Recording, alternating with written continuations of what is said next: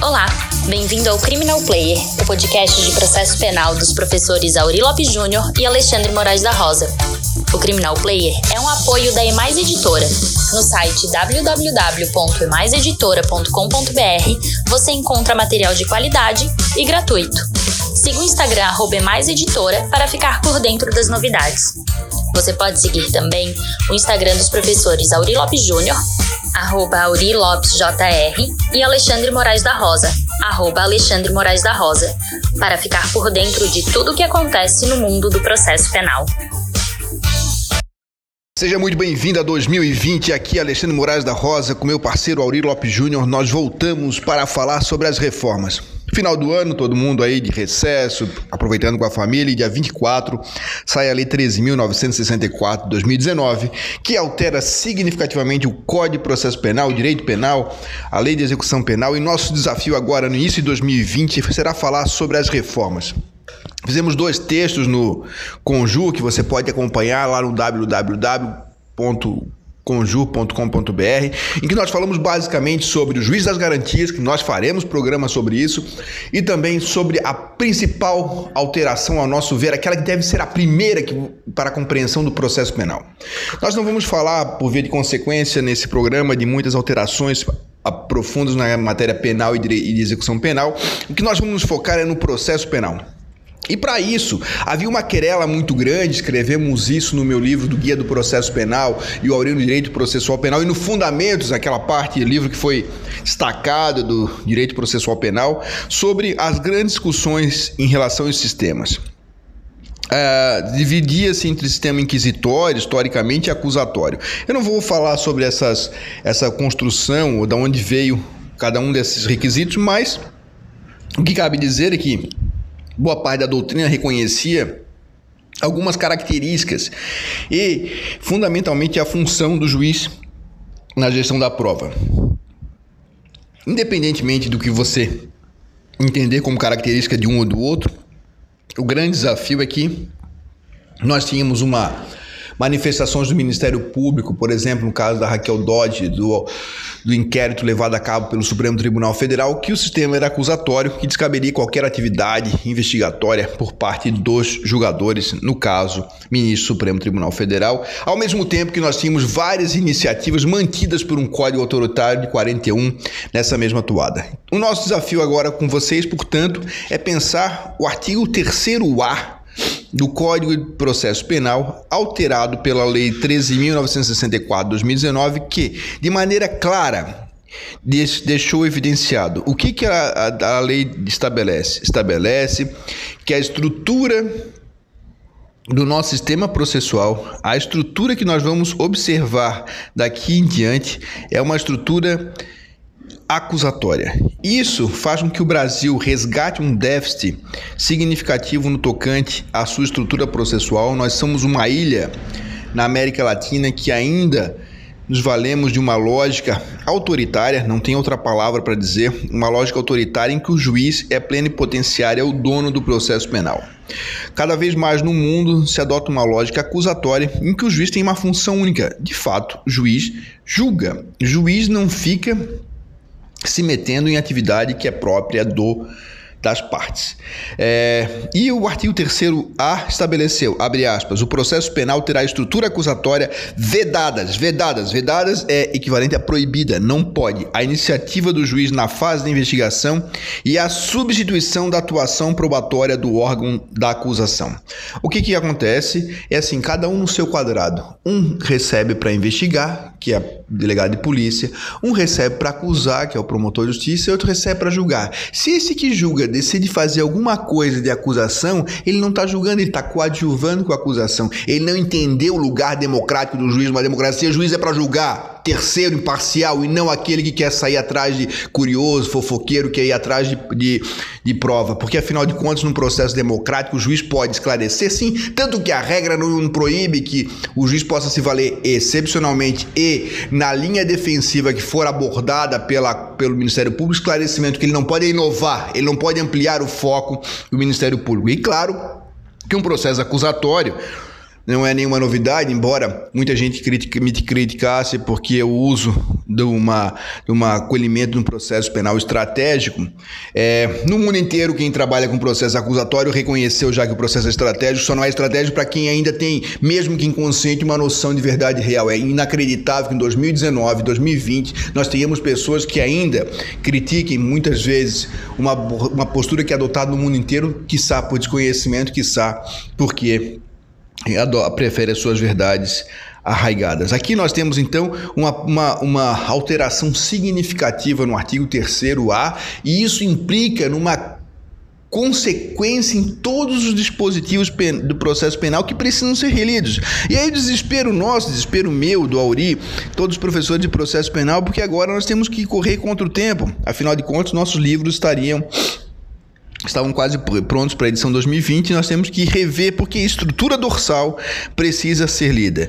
Não atuação de, de, de ofício, nós escrevemos um texto no dia 3 de janeiro, nós mostramos para vocês que boa parte do, do Código de Processo Penal foi alterado e não pode se falar, por exemplo, do artigo 1561 como subsistente, afinal de contas, ele é violador daquela regra inicial que ilumina a interpretação dos demais dispositivos do Código de Processo Penal. Mas nós teremos aí o movimento da sabotagem inquisitória, gente que vai continuar afirmando, como fizeram em 2000, com o artigo 212, em que está lá claro que o juiz não pode perguntar para a parte, mas dizem continua perguntando e os tribunais não tiveram coragem de anular, embora o STJ no início tenha afirmado a anulação, mas depois recuou. Nós temos agora uma imposição acusatória e essa imposição acusatória faz com que nós tenhamos novos mecanismos. Nós falaremos sobre o inquérito policial, mas a exclusão do inquérito policial e a imediatorialidade é significativa. Preste atenção, o juiz agora que vai julgar, o juiz de garantia, o juiz de julgamento são dois juízes.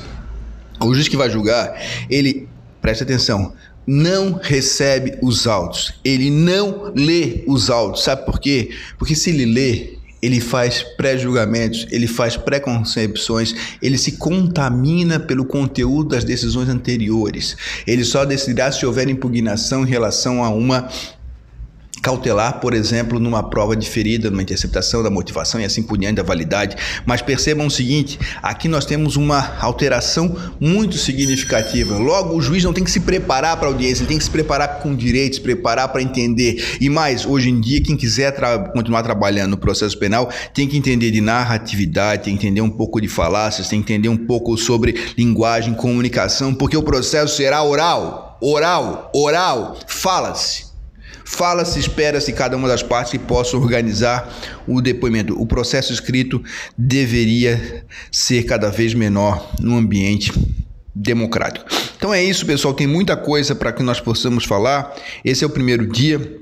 A está voltando ainda, se nós não conseguimos, é, nós não conseguimos atuar, atender todas as expectativas de vocês nesse primeiro semana, continue nos acompanhando durante o, o, o, primeiro mês de janeiro e fevereiro. Nós colocaremos aqui no Criminal Player, que você nos, nos deu uma alegria muito grande em 2019, embora nós tenhamos começado só no dia 12 de setembro, nós atingimos mais de 102 mil ouvintes.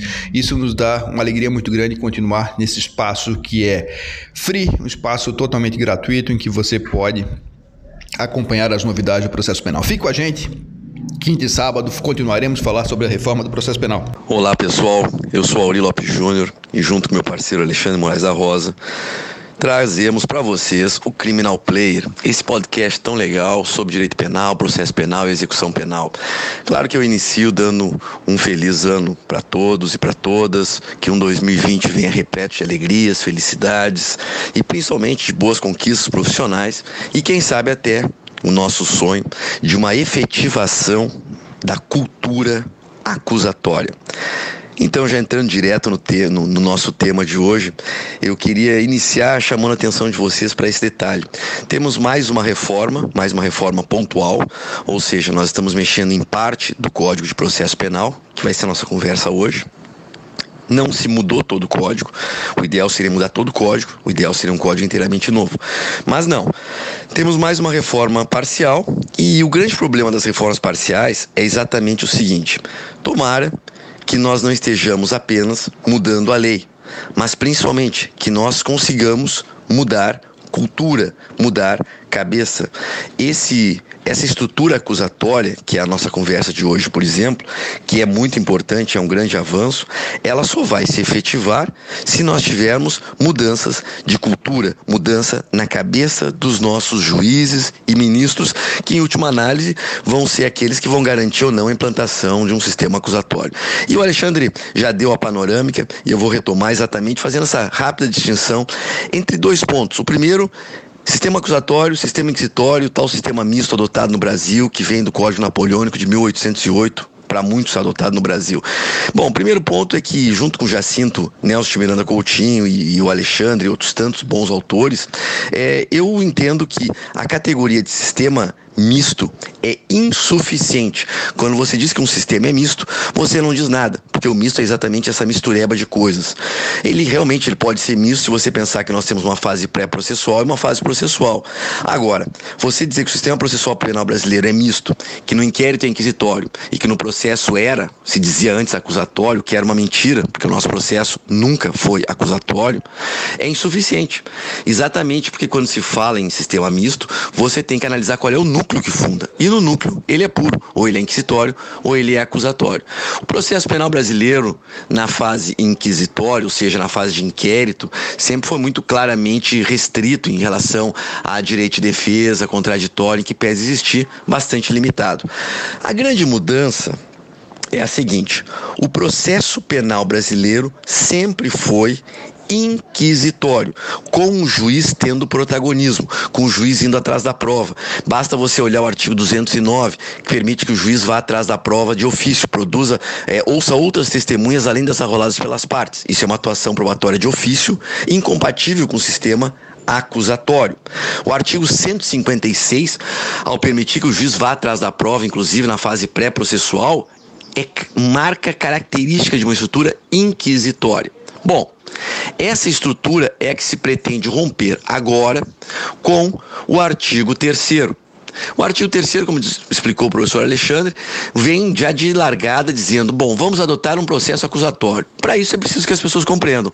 Cada um no seu quadrado, juiz julga, MP acusa, defesa defende.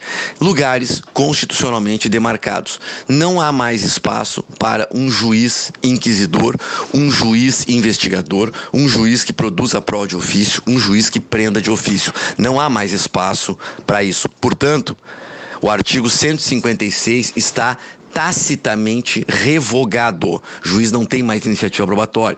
O artigo 385, por exemplo, que é uma grande excrescência, 385 dizia o quê?